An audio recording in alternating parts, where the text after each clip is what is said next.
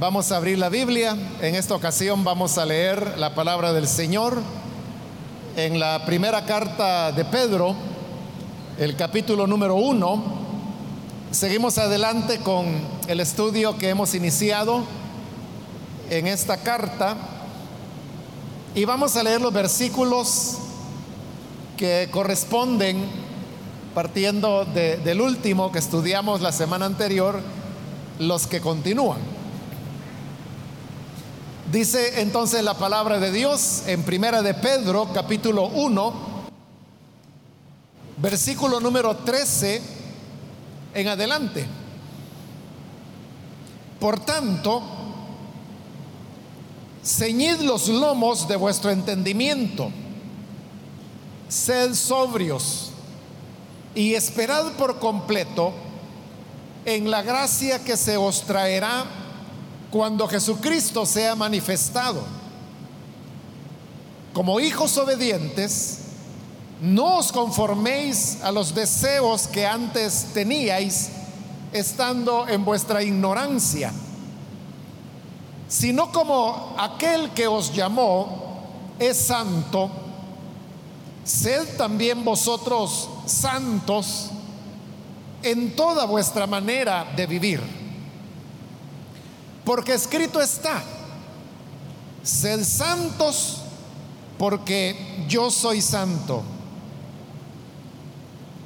Amén. Hasta ahí vamos a dejar la lectura. Pueden tomar sus asientos, por favor, hermanos y hermanas.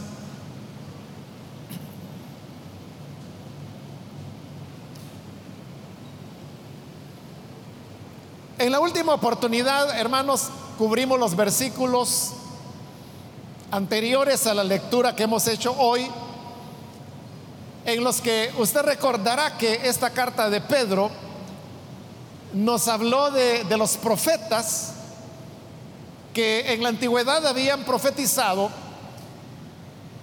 acerca de la revelación de la gracia de Dios que habría de venir en el futuro. Una revelación que el mismo Espíritu les decía a estos profetas que no la estaban administrando para ellos mismos, sino para los que habrían de venir después.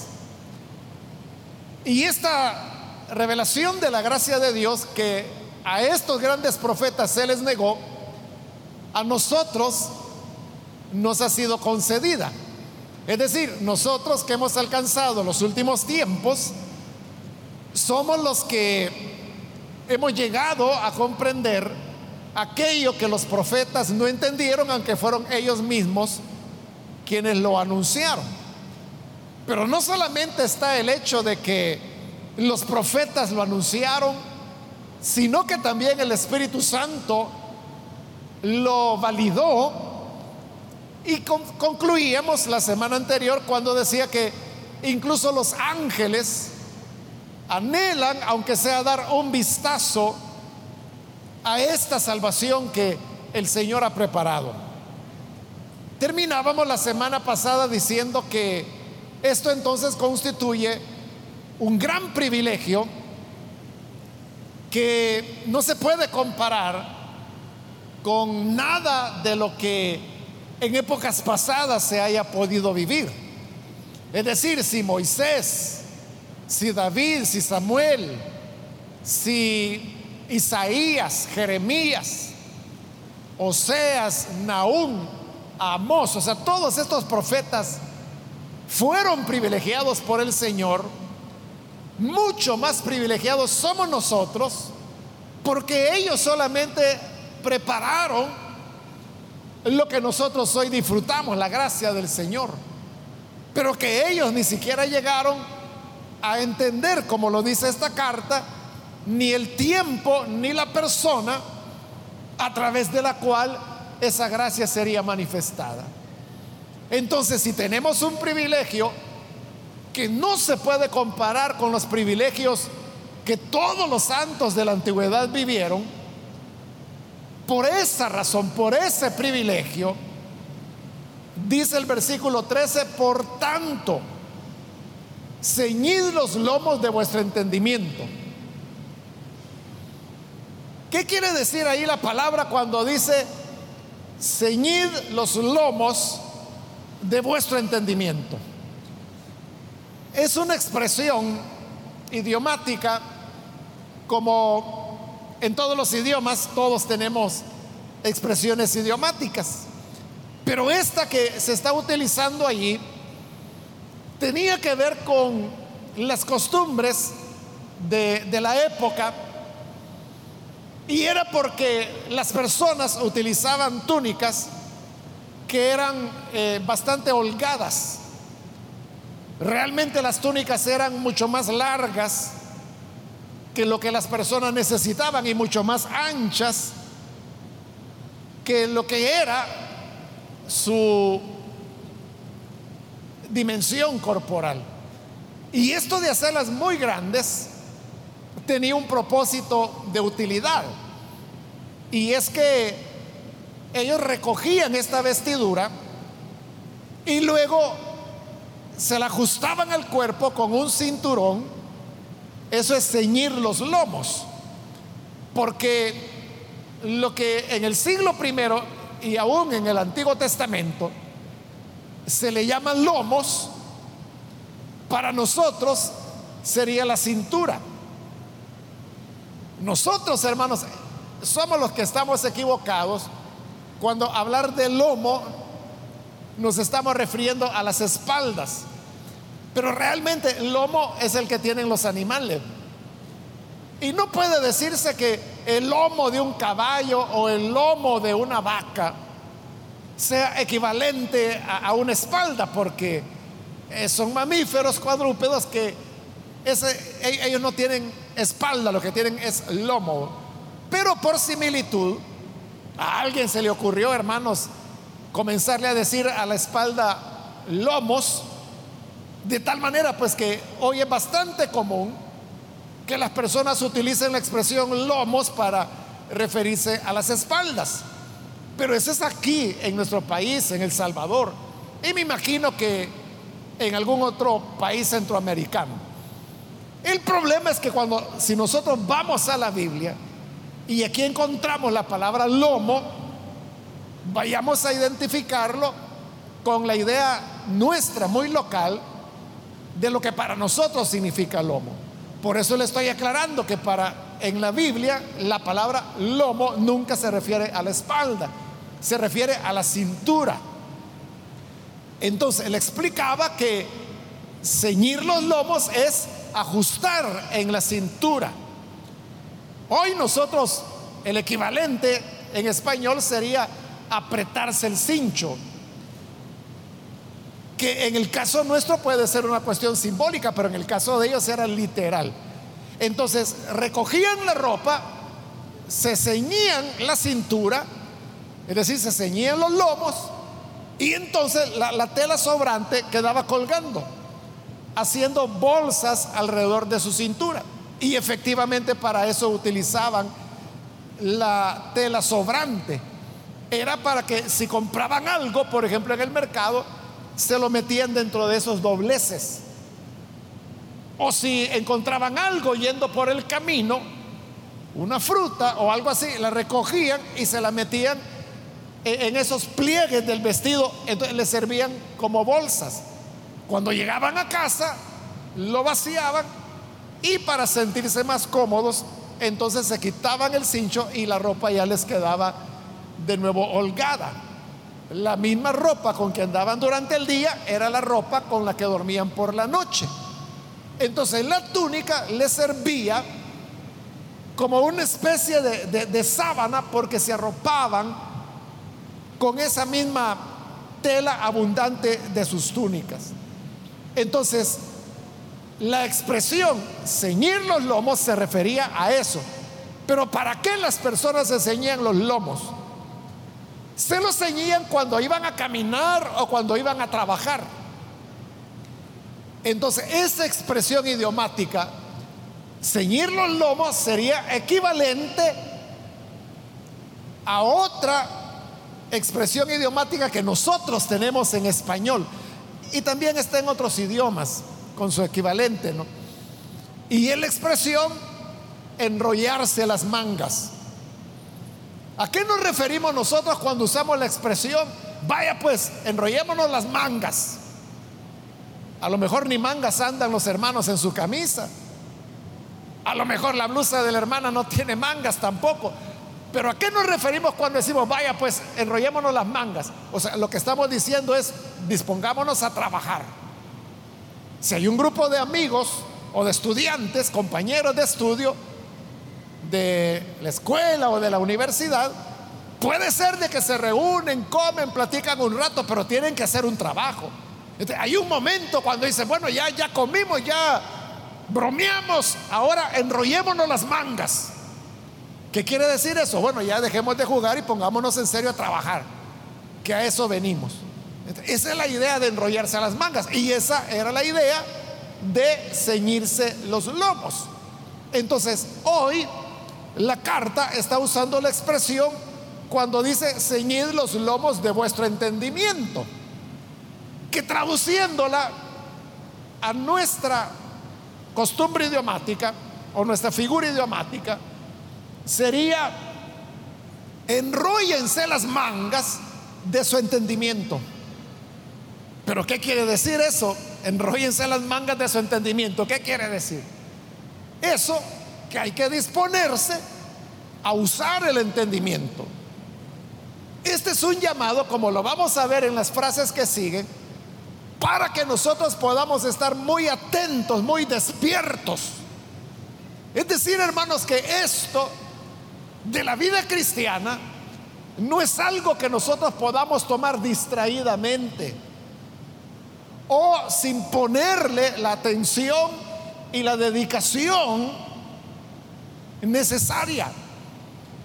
La vida cristiana demanda que nosotros podamos estar enfocados, compenetrados en Dios, en su voluntad, en su palabra, en su espíritu. Eso sería enrollarse las mangas del entendimiento, disponer nuestros pensamientos nuestra mente, nuestro entendimiento a estar muy despiertos para poder discernir, como lo dice Pablo en una de sus cartas, la diferencia entre el bien y el mal. Esto está muy relacionado con la expresión que sigue a continuación, cuando dice, sed sobrios. Esta expresión, sed sobrios, aparece seis veces en el Nuevo Testamento. Y de esas seis veces, tres se encuentra aquí en la primera carta de Pedro. En este capítulo 1 estamos viendo que es la primera aparición de la expresión sed sobrios, pero la vamos a encontrar también en el capítulo 4 y luego en el capítulo 5. Tres veces. Ahora, ¿a qué se refiere la carta cuando habla de ser sobrios y por qué insiste tanto? Que en una carta pequeña de solo cinco capítulos se está mencionando tres veces la misma expresión. Ser sobrios, de lo que habla es, lo mismo que el estado hablando, de, de estar muy despierto, no estar adormitado. Estar sobrio es lo contrario, lo opuesto de estar ebrio o estar borracho. A una persona le pueden decir, oiga, ¿y usted qué anda tomado? Y usted le puede poner, no, yo estoy sobrio. Y al decir sobrio lo que está diciendo es que no anda alcoholizado, que no ha tomado nada. Es decir, que está en el uso pleno de todas sus facultades. A eso se refiere también cuando dice sed sobrios, que tenemos que estar totalmente despiertos. Cuando usted está adormilado o está cabeceando, puede ser, hermanos, que esté platicando con otra persona y la otra persona está bien despierta pero es usted el que se está durmiendo. Entonces, cuando se está durmiendo, usted está oyendo que la otra persona habla, habla, pero eso mismo como que le induce más sueño, ¿verdad? Y, y, se va durmiendo y durmiendo. Pero para que aquel no note que usted se está durmiendo, le está diciendo, sí, ¿cómo no? Mire pues qué tremendo, pero usted ya ni los ojos abre. Puede llegar un momento que la respuesta que usted le esté dando a esa persona esté completamente fuera de lugar.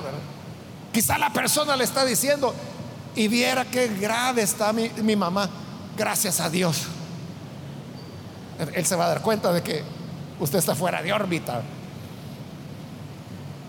Eso es lo contrario de estar sobrio. Estar sobrio es estar bien conectado en lo que está pasando. Eso es lo que se nos está pidiendo y por eso le digo, tiene mucha relación con el tema de ceñir los lomos de nuestro entendimiento.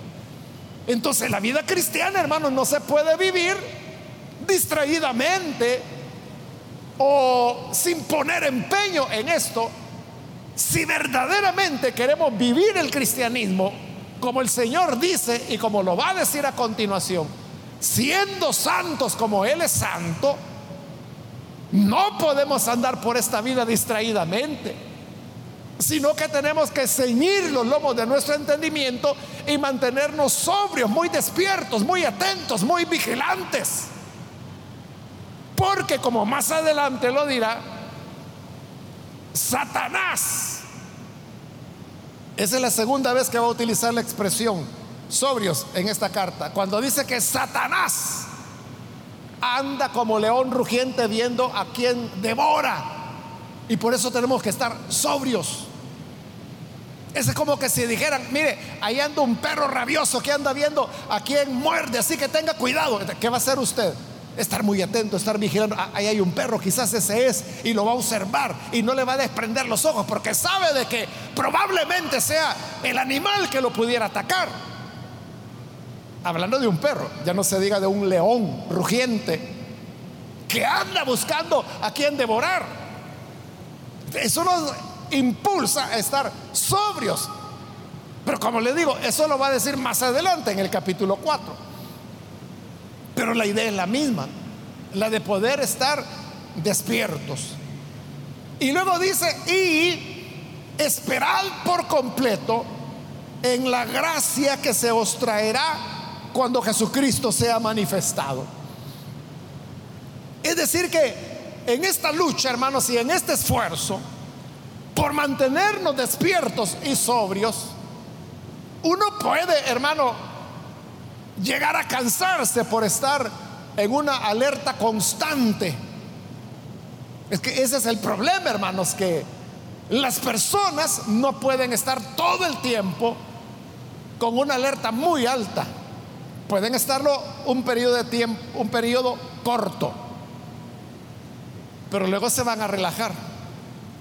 Eso es lo que pasa, por ejemplo, en una empresa, en una fábrica, digamos, en donde el encargado de seguridad le dice a todos los operarios de esa fábrica, estas son las medidas de seguridad, este es el equipo que deben usar, estos son los procedimientos que deben seguir. Entonces, todas las personas tienen que seguir esos procedimientos. Y puede ser que los primeros días o las primeras semanas de trabajo, las personas siguen todas las normas. Usan las botas que les han dicho que hay que usar, usan los guantes que les han dicho que hay que usar, usan el casco que les han dicho que hay que usar, siguen los protocolos, siguen los procedimientos. Pero ¿qué ocurre? que en la medida que el tiempo va pasando, la gente va relajando y de repente alguien porque tenía calor no se puso el casco o alguien por facilitar las cosas ya no quiso usar los guantes. Ahí es cuando sobrevienen los accidentes.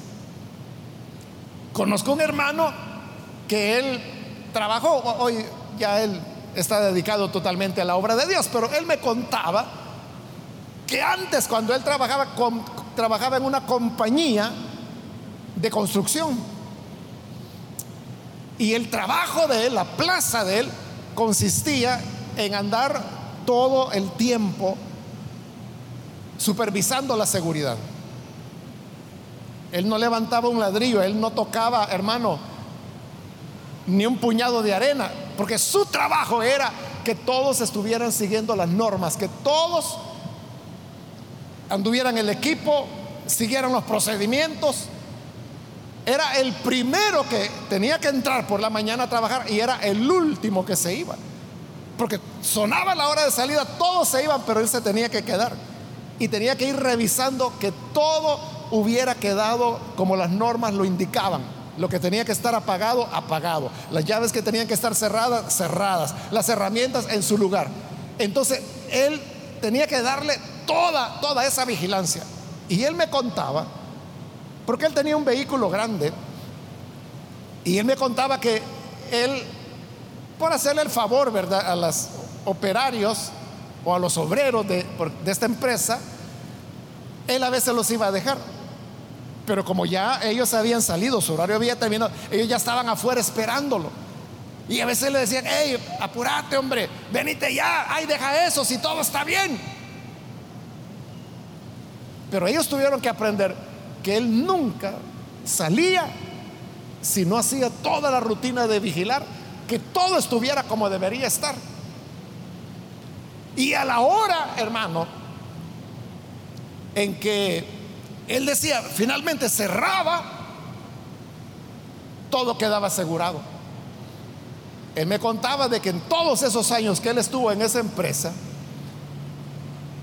nunca hubo un accidente. Pero era porque él estaba insistiendo en la gente. Él tenía incluso administrativamente la posibilidad de despedir a cualquiera que no cumpliera las normas de seguridad. ¿Y por qué le importaba tanto a esa empresa la seguridad por las multas que les podían caer si se producía un accidente.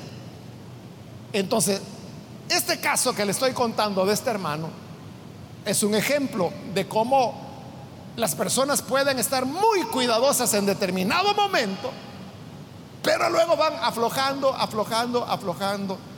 Quizás al principio de la pandemia, ¿verdad? Usted no se quitaba la mascarilla. Y cuando llegaba a la casa, hermano, primero le rociaban alcohol. Y ahí en la puerta le habían puesto una bolsa para que allí se quitara la ropa. Usted tenía que entrar en ropas menores a su casa y directo al baño, ¿verdad? Porque ya su ropa le iban a llevar a lavar. Entonces, muchas medidas. Pero ahora, ¿qué pasa?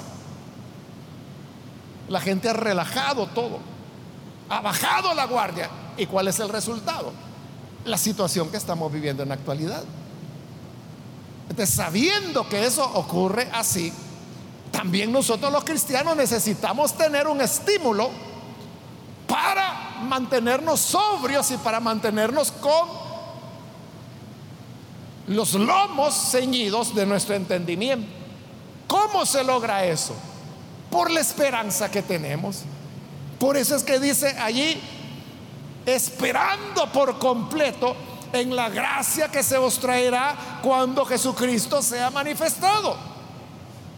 Eso es lo que nos mantiene con vida, eso es lo que nos anima a estar todo el tiempo con sobriedad, de no descuidarnos, estar pendientes por dónde puede venir la tentación. Esto puede ser una trampa del enemigo, pero eso uno solo lo descubre poniendo atención,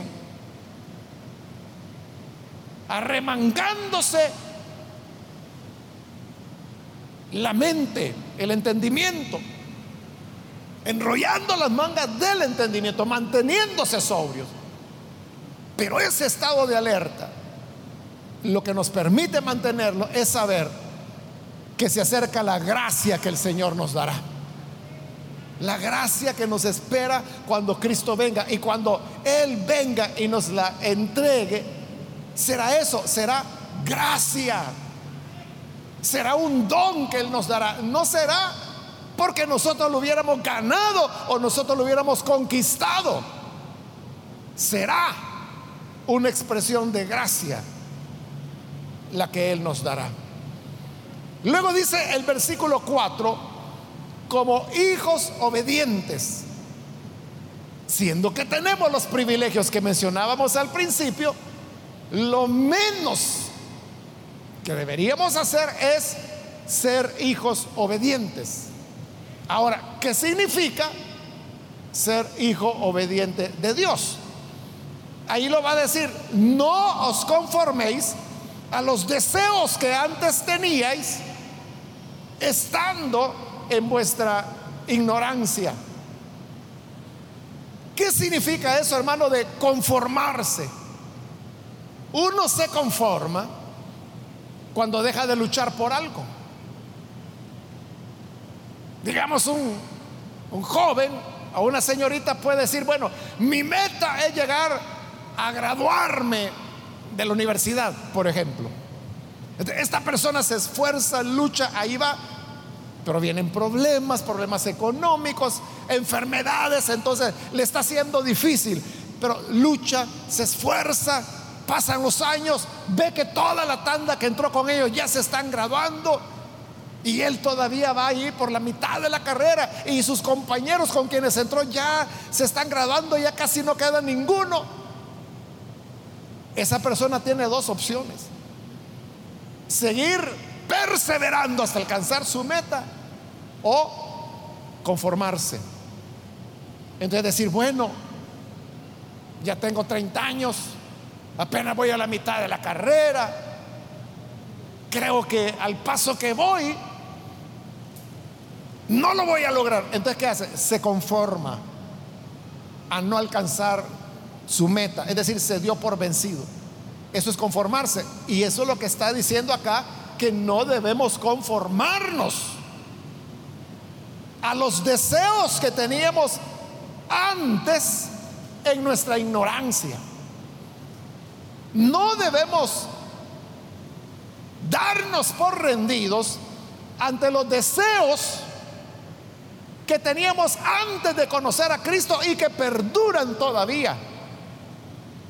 Porque todavía tenemos la naturaleza caída, la herencia de Adán. Entonces pensamientos, malos deseos siempre van a venir. Pero lo que se nos está diciendo es no se conformen. No se conformen. No debemos permitir, hermanos, que, uno diga, bueno, yo he luchado contra esto desde hace 20 años que creí en Jesús. Y he luchado tantas veces y le he pedido perdón al Señor tantas veces. Y tantas veces le he dicho que ya no lo vuelvo a hacer y lo vuelvo a hacer. Entonces, nunca voy a poder superar esto. ¿De qué hace la persona? Se rinde, se conforma a los deseos que tenía antes de conocer a Cristo. Eso no es ser hijo obediente. El hijo obediente es aquel que no es perfecto, que puede fallar, pero que sigue luchando. Siete veces cae el justo y siete veces el Señor vuelve a levantarlo. Él no, no, se va a cansar y tampoco nos va a desechar. Siempre Debemos, hermanos, volver a levantarnos, volver al esfuerzo. Nunca perder el calor de nuestros primeros días en Cristo, cuando creíamos que, que todo era posible. No debemos dejar de perder eso. No debemos conformarnos a los deseos que teníamos estando en nuestra ignorancia. Dice el versículo 16, perdón, el 15, el 15, sino como aquel que os llamó es santo, sé también vosotros santos en vuestra manera de vivir. Ahí se nos está diciendo que aquel que nos llamó es santo. Y ahí está usando una expresión del Antiguo Testamento. Porque en el Antiguo Testamento usted sabe que uno de los nombres que se le da al Señor es el santo. Hay pasajes que hablan de el único santo. Entonces sabemos que Dios es santo. Y Él fue el que nos llamó. Es decir, aquí no nos llamó, hermanos, el líder, no nos llamó la abuelita, no nos llamó el papá. quien nos ha llamado es Dios. Pero este Dios es un Dios santo. Por eso dice, ustedes sean santos en toda su manera de vivir. Recuerde que la palabra santo, eh, en su origen hebreo, de origen hebreo, lo que significa es estar separado o ser diferente. Eso es ser santo. Que la gente note que usted es diferente. Que usted no reacciona como todos reaccionan. Que usted tiene una manera distinta de vida. Que usted tiene una paz en su corazón que nunca se agota, nunca se apaga. Eso lo hace santo. Nosotros relacionamos, hermanos, santidad con perfección, con pureza moral. Y es cierto, la santidad tiene un aspecto moral, pero también tiene un aspecto social. Es decir, cuando nos relacionamos con las demás personas. Y la verdad es que es esa santidad en la relación con los demás donde se evidencia quién es hijo de Dios y quién no, quién ha sido llamado por el santo y quién no. Porque ¿acaso no es el amor al prójimo la base del cumplimiento de la ley? El que no miente es porque no le miente al prójimo. El que no mata es porque no mata al prójimo. El que no levanta falso testimonio es porque no lo hace con el prójimo. El que no adultera es porque respeta al prójimo. El que no codicia las pertenencias de otra persona es porque ama y respeta a esa persona. Entonces note, los mandamientos de la palabra de Dios están basados en nuestra relación con las personas. Por eso le digo, es la otra dimensión de la santidad. Un hijo obediente es eso. Alguien a quien se le nota la diferencia. Se le nota la diferencia en que si usted es una persona amargada o no. En que si es una persona ofensiva o paciente. Entre si es una persona vengativa o perdonadora. Esa es la que marca la diferencia. En eso consiste la santidad. Y termina el pasaje con el versículo 16, cuando reafirma lo que dijo anteriormente, haciendo una cita. Y dice, porque escrito está, sed santos porque yo soy santo. Esa idea, sean santos porque yo soy santo, aparece cinco veces en el libro de Levítico, de diversas maneras. Pero la idea es esa. La que más se aproxima se encuentra en Levítico capítulo 19. Pero los autores de esta carta, lo más seguro, es que lo que tenían en mente al momento de decir que la escritura dice, sean santos porque yo soy santo, era esa verdad que aparece repetidas veces en Levítico. La medida entonces es Dios mismo, porque Él está diciendo, sean santos. ¿Cómo? Como la, diaconisa, como el coordinador de diáconos, como el líder, así. No, dice el Señor, sean santos como yo soy santo. ¿Y cómo es la santidad de Dios? Es absoluta es completa. Es la naturaleza de Dios. Así dice, ustedes también sean santos. Cuando vivamos de esa manera, ahí es cuando vamos a ser hijos obedientes. Y cuando vamos a tener nuestro, nuestra mente, nuestro pensamiento bien despierto, bien afilado, como decimos para discernir cuál es la voluntad del Señor. Hermanos, que el Señor nos ayude y no nos conformemos no nos dejemos adormitar. Mantengámonos sobrios, porque ya pronto viene la gracia que se nos ha ofrecido. Amén. Vamos a cerrar nuestros ojos. Antes de orar, yo quiero invitar a las personas que todavía no han recibido al Señor Jesús como su Salvador, pero si este es su caso, yo quiero invitarle para que no deje pasar el día de hoy y pueda venir para recibir la vida que el Señor le ofrece, que incluye el hecho de mantenernos sobrios y despiertos. Quiero invitarse ahí con nosotros algún amigo o amiga que todavía no ha recibido al Señor Jesús, pero desea hacerlo en este momento.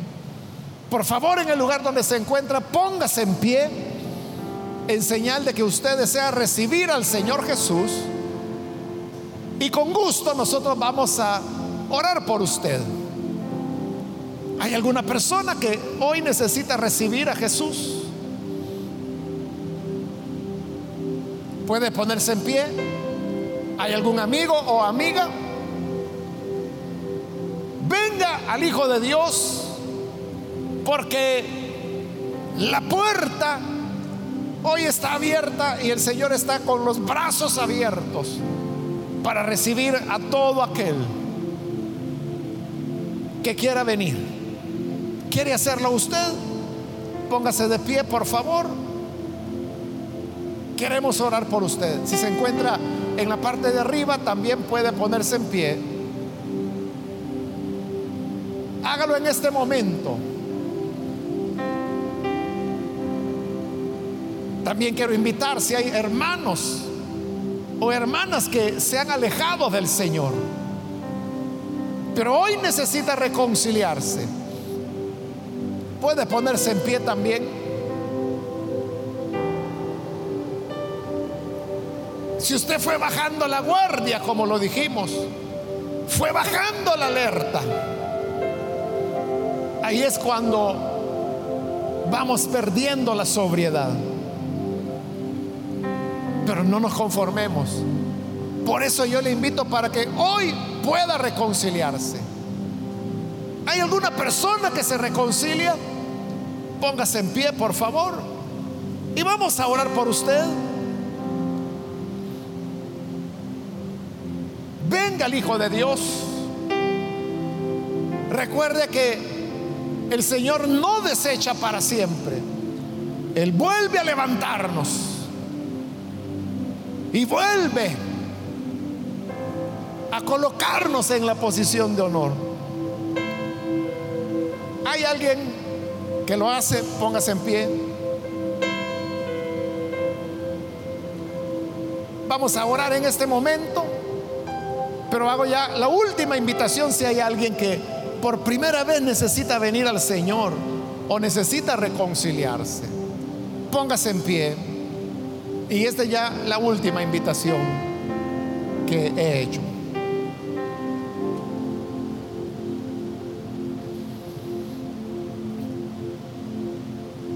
bien, aquí hay una persona que se pone en pie, que Dios la bendiga. Y a usted que nos ve por televisión también le invito para que se una en esta oración y pueda recibir al Señor o reconciliarse con Él. Oremos en este momento.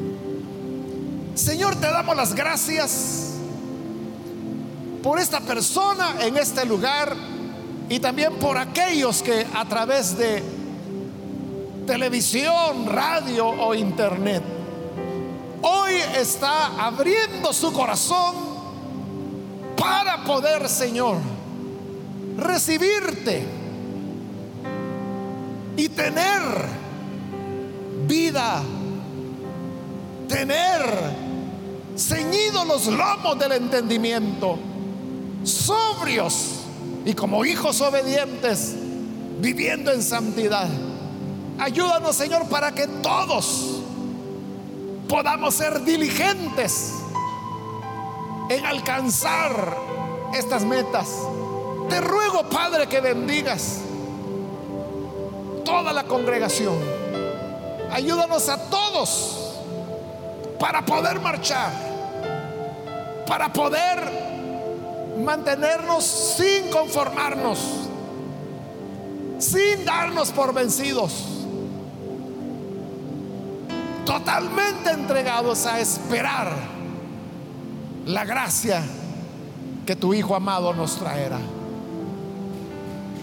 Que así sea, Señor, en el nombre de Jesús, nuestro Salvador. Amén amén.